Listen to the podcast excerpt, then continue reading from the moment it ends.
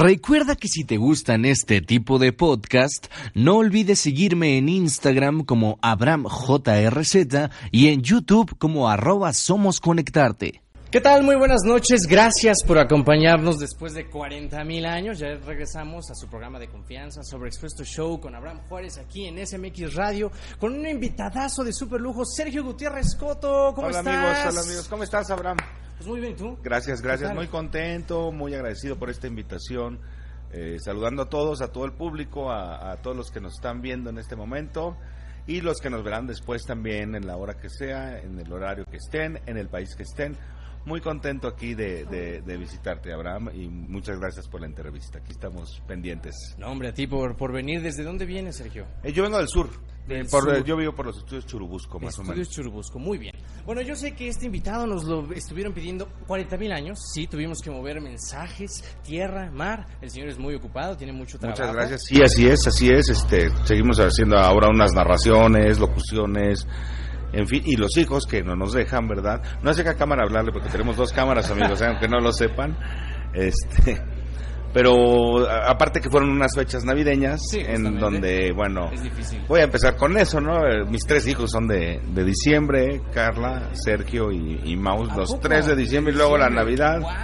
Hacer el pavo, año nuevo. En fin, tuvimos buenas fiestas eh, benditas y, y- y creo que vendrá un gran año para todos, para todos ustedes, para todos nosotros, para todo el público. Exactamente. Tenemos a Sergio Gutiérrez Coto. Él es un actor de doblaje y lo- eh, fiestas navideñas, pues bueno, para quien no lo sepa, Sergio Gutiérrez Coto es un actor de doblaje y locutor que tiene más de 35 años en el medio y es nada más y nada menos que una de sus voces memorables. Podemos hacer una prueba, no sé si recuerden esta caricatura de los noventas, tres, tres niñas superpoderosas. Sí, eran tres, eh, eran tres niñas muy, muy loquitas que se llamaban Bombón, Burbuja y Bellota, las chicas superpoderosas. Desde la ciudad de Saltadilla mandamos un saludo a todos los que nos están viendo ahora. Yo soy el narrador. ¡Se acabó!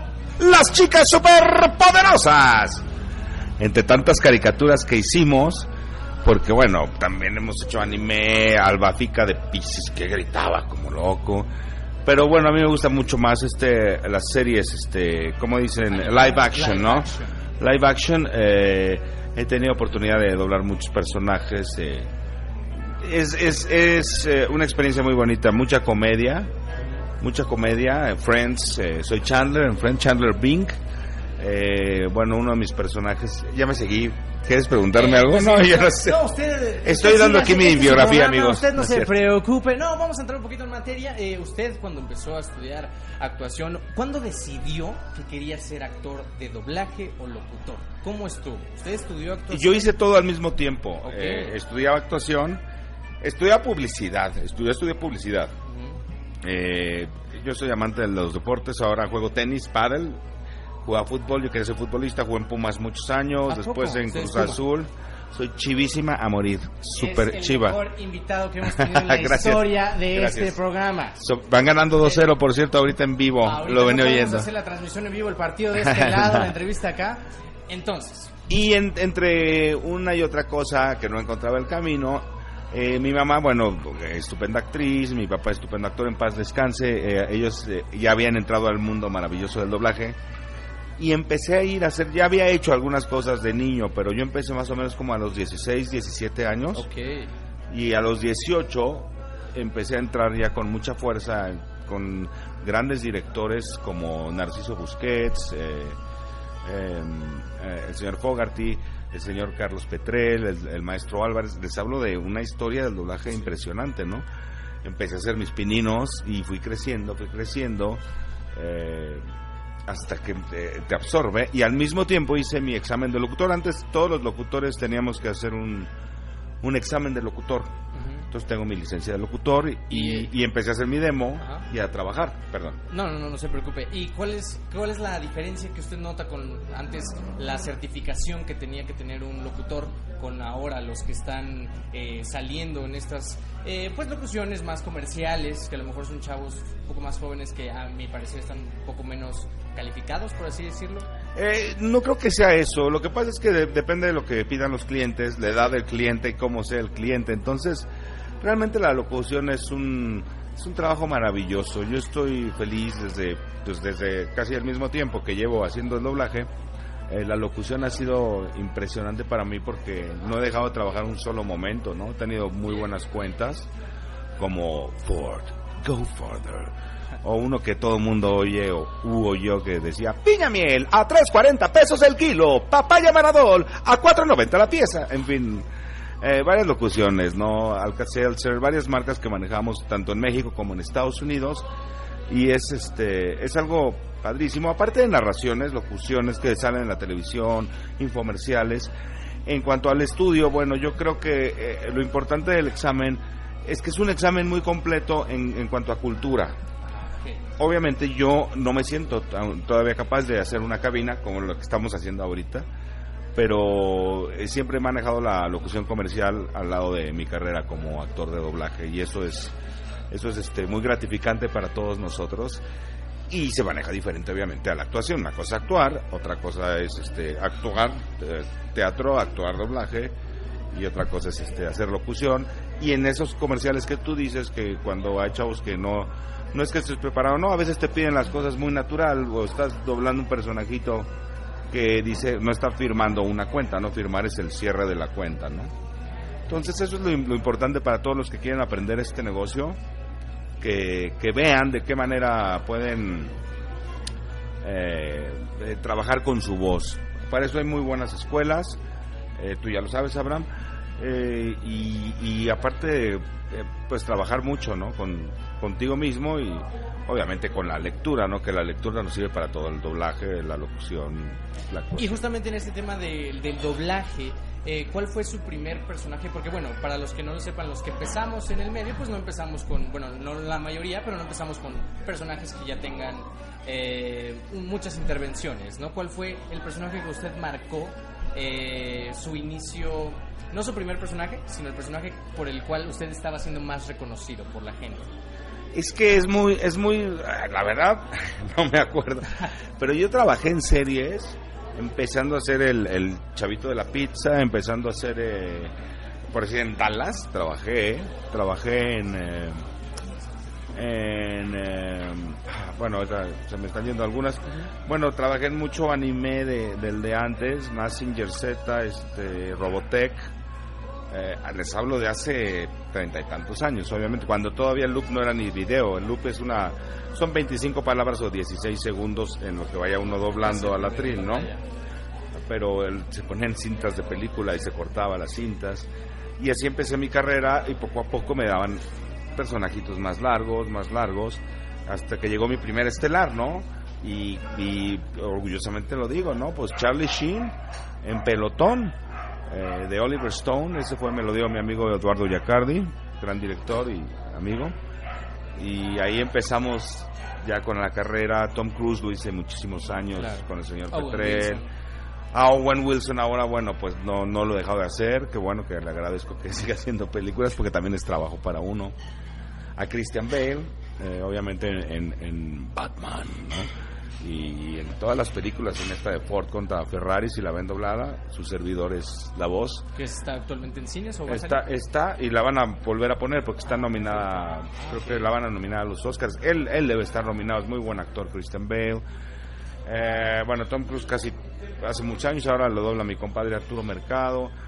Um, Owen Wilson este bueno en Rápidos y Furiosos soy un negro muy divertido ¿Y cuál es el personaje que series de comedia eh, que, que, adoro, bueno, Two and a Half Men, soy Charlie Sheen también. Charlie Sheen casi siempre lo he doblado en Anger Management, eh, varias películas, eh, todas las películas casi que sale. Y de comedia, bueno, Friends, la voz de Chandler. Luis A. Clark, yo era Clark, dirigí la serie Muchachos, yo dirigí Friends también, también fui director, a veces dirijo algunas cositas de doblaje. ¿Y qué le gusta más? ¿Doblar o dirigir? Las dos cosas. Me encantan las dos cosas. Lo que pasa es que el tiempo ya no nos da porque como tenemos que estar trabajando en varias, las compañías no están cercanas ahora, tenemos que estar moviéndonos en el carro para todos lados, ¿no? Eh, series de comedia como Willy Grace que volvió después de 10 años, estamos seguimos haciendo a Will, una comedia muy simpática soltero y disponible, en fin, de lo que me estoy acordando un poquito. Sí, claro, infinidad de personajes y qué bueno que tenga muchísimo trabajo. Pero ahorita en este en esta transición de trabajo que usted me ha comentado, ¿cómo, cómo ve eh, la diferencia de cómo se ha hecho doblaje? Porque antes eran pues todos en un atril y ahora pues ya cada quien graba su, su loop, ¿no? Yo creo que eh, la tecnología ha avanzado eh, tanto que, que, nos ayuda a, a, a, poder este pues terminar el trabajo sin estorbarle a otro, ¿no? Porque antes tenías un comercial y te salías y solo había dos, bueno, ya cuando era video, porque antes no podías, tenías que estar tú con todos. Y era divertidísimo, la verdad, todos en un atril juntos. Yo creo que es de las cosas más bonitas que me ha pasado en la vida, porque aparte hay una reciprocidad entre actor, actriz o actores. Es más cálido. Es muy cálido. Y no te puedes equivocar, porque chima.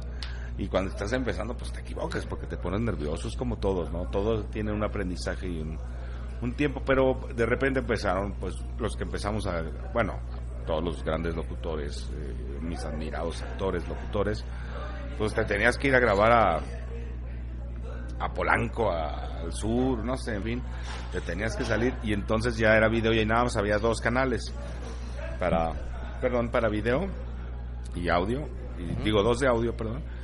Entonces dejaban ese track para la persona que se iba y te daban ese chance, pero si se iban varios, pues no era lo mismo. Ahora tienes 40 canales, entonces casi siempre el doblaje se graba solos. ¿no? A veces te pueden dar una reciprocidad del otro actor que ya se grabó y para que tú sigas más o menos ¿Y qué al ritmo, ¿no? Qué dificultad del director, ¿no? Tratar de ecualizar esas actuaciones para que no dejen de estar con el... Exactamente, ¿no? Con, el, con Yo bueno, creo- lo que están doblando y que sea la misma contestación, ¿no? Sí, exacto. Digo, obviamente sabes lo que dijo, pero sentir, ¿no? La- como es lo, lo cálido de esta parte, sobre todo si es una comedia romántica o comedia triste y de gritos, Sí.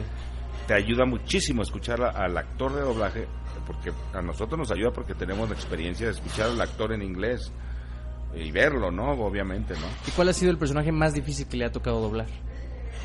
De los más difíciles, eh, Tom Hanks en Filadelfia, dirigido por la gran señora Rocío Garcel. Sufrí muchísimo, la verdad. En Pelotón fue mi primer estelar, estaba yo. en- bueno, si ustedes escuchan mi voz en Pelotón no me reconocen. Eh, Entrevista con el vampiro fue una película difícil, doblar a Tom Cruise. De lo que estoy recordando.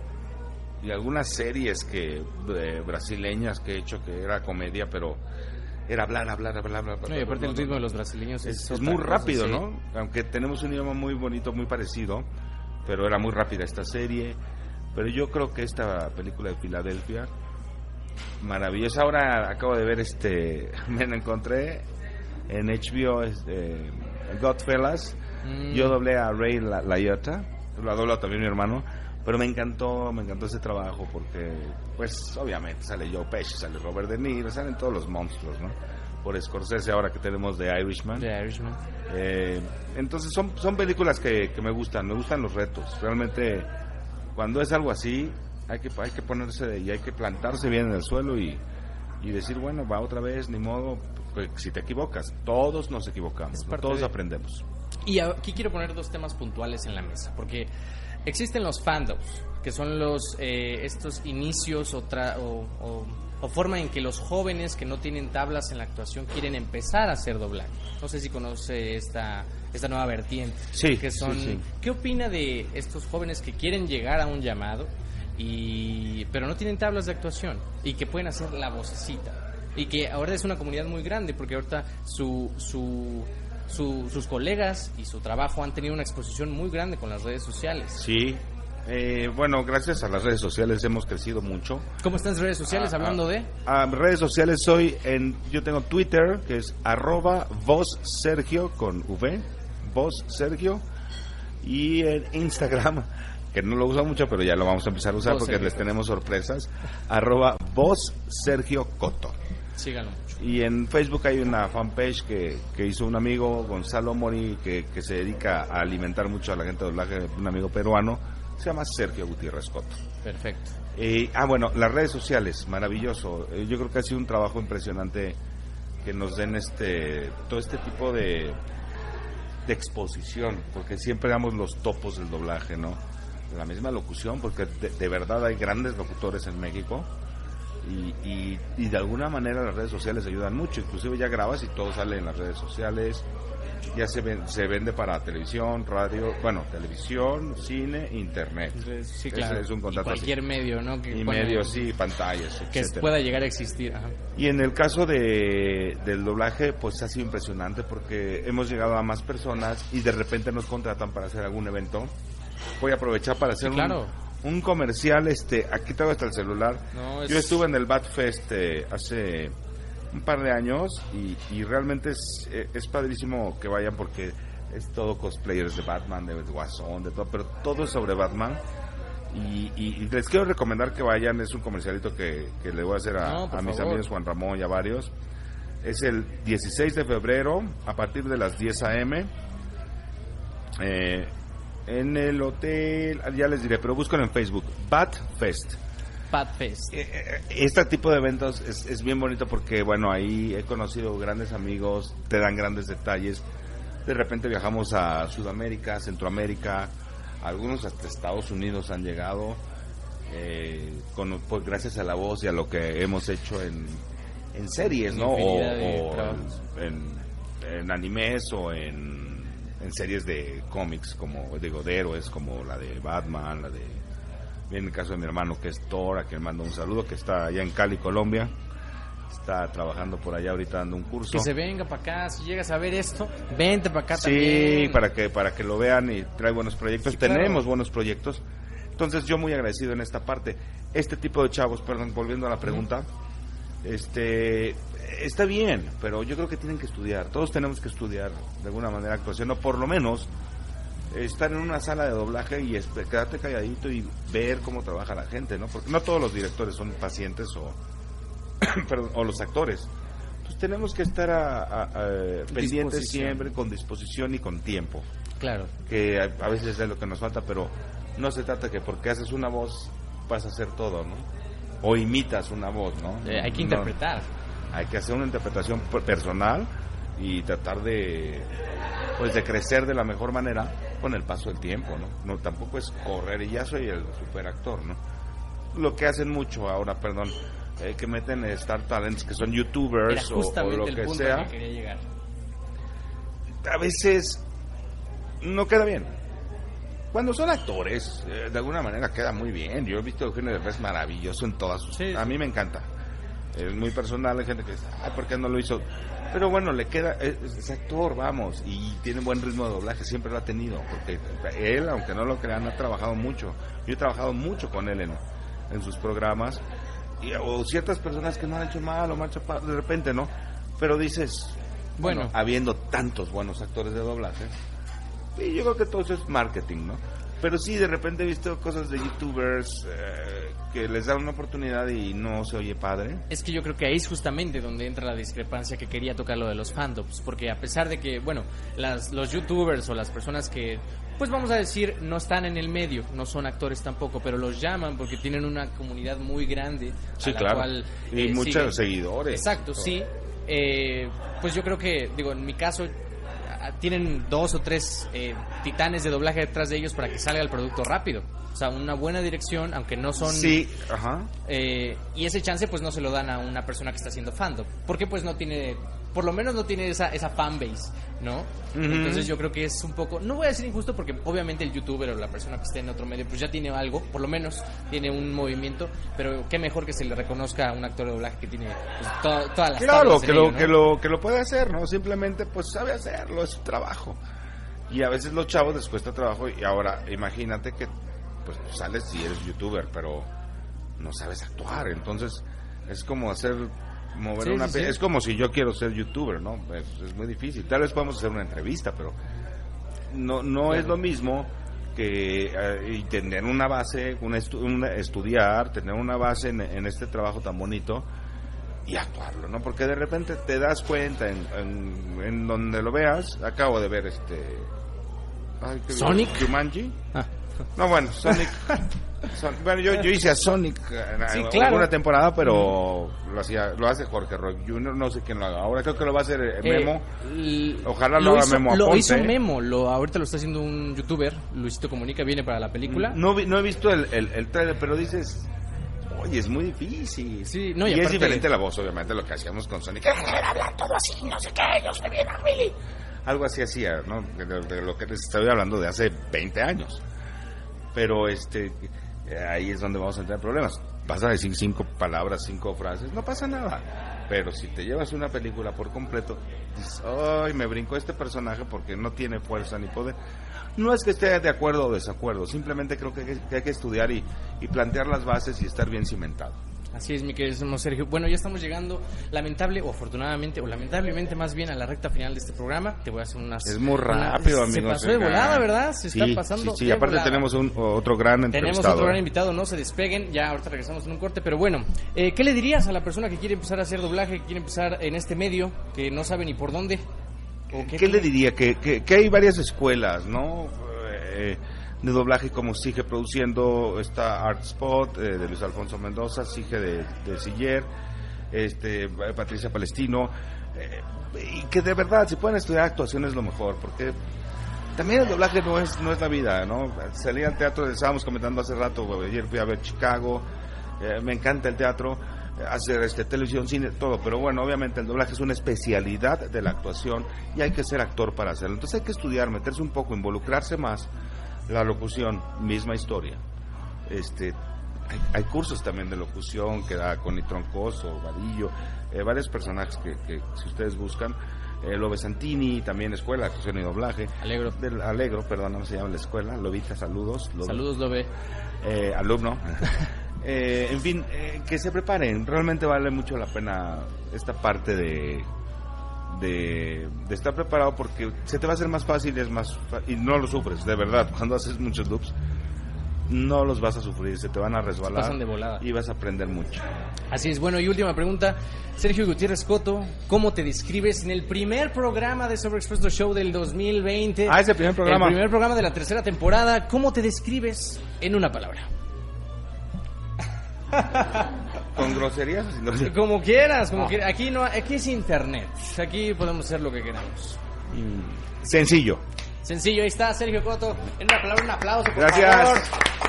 Gracias, y bueno, gracias. esto todavía no acaba. Muchísimas gracias, Sergio, Un por tu abrazo, tiempo. se quedan aquí con nuestro siguiente invitado que va a estar maravilloso. Gracias, Abraham. No, gracias a a todos los que están trabajando aquí, muchas gracias. De verdad, con mucho cariño, un saludo desde la ciudad de Saltadilla o desde Ciudad Gótica, donde quieran, porque yo soy Batman. Aunque ya no lo soy, ¿verdad? Pero bueno, vendrán más superhéroes y, y parece que vamos a seguir trabajando. Con mucho cariño para todos ustedes eh, y, contento. Te agradezco mucho entrevista. No, muchas gracias por venir. No se lo pierdan, 16 de febrero en... Creo que es el Hotel del Prado, pero lo pueden buscar. Busquen Batfest, porque realmente son gente bien bonita y hay mucha memorabilia. Se van a pasar bien. Yo no voy a estar ahí. Yo no voy a estar. Bueno, igual me doy una vuelta para saludar, pero viene. Eh, que hace Guasón en, en ¿Pepe Toño? Venezuela, en Ah, no. Venezuela Ah. eh, eh, este gran actor, Sí, claro. olvidé ahorita su nombre, perdón amigo, compañero, pero bueno, eh, es algo, digo, les hablo de, de a los que les gustan las convenciones. Y próximamente estaremos anunciando en redes este una nueva webpage, eh, rápidamente lo digo, y este y cuando haya algún evento empezaremos ya con el Instagram. Perdón, soy un poquito viejito, pero Pero aquí ahí vamos usted no se preocupe ganas. porque en la magia de la edición vamos a poner todas las redes sociales. Si tú quieres revivir este podcast, nos encuentras en iTunes, iHeartRadio, SMX Radio, YouTube, en todas las plataformas que se te puede imaginar. Esto todavía no se acaba, vamos a por la segunda parte de la tercera temporada de Sobre Exhausto Show. ¡Volvemos! Muchísimas gracias. Gracias. Señor Sergio, Gracias. muchísimas gracias. No, al contrario.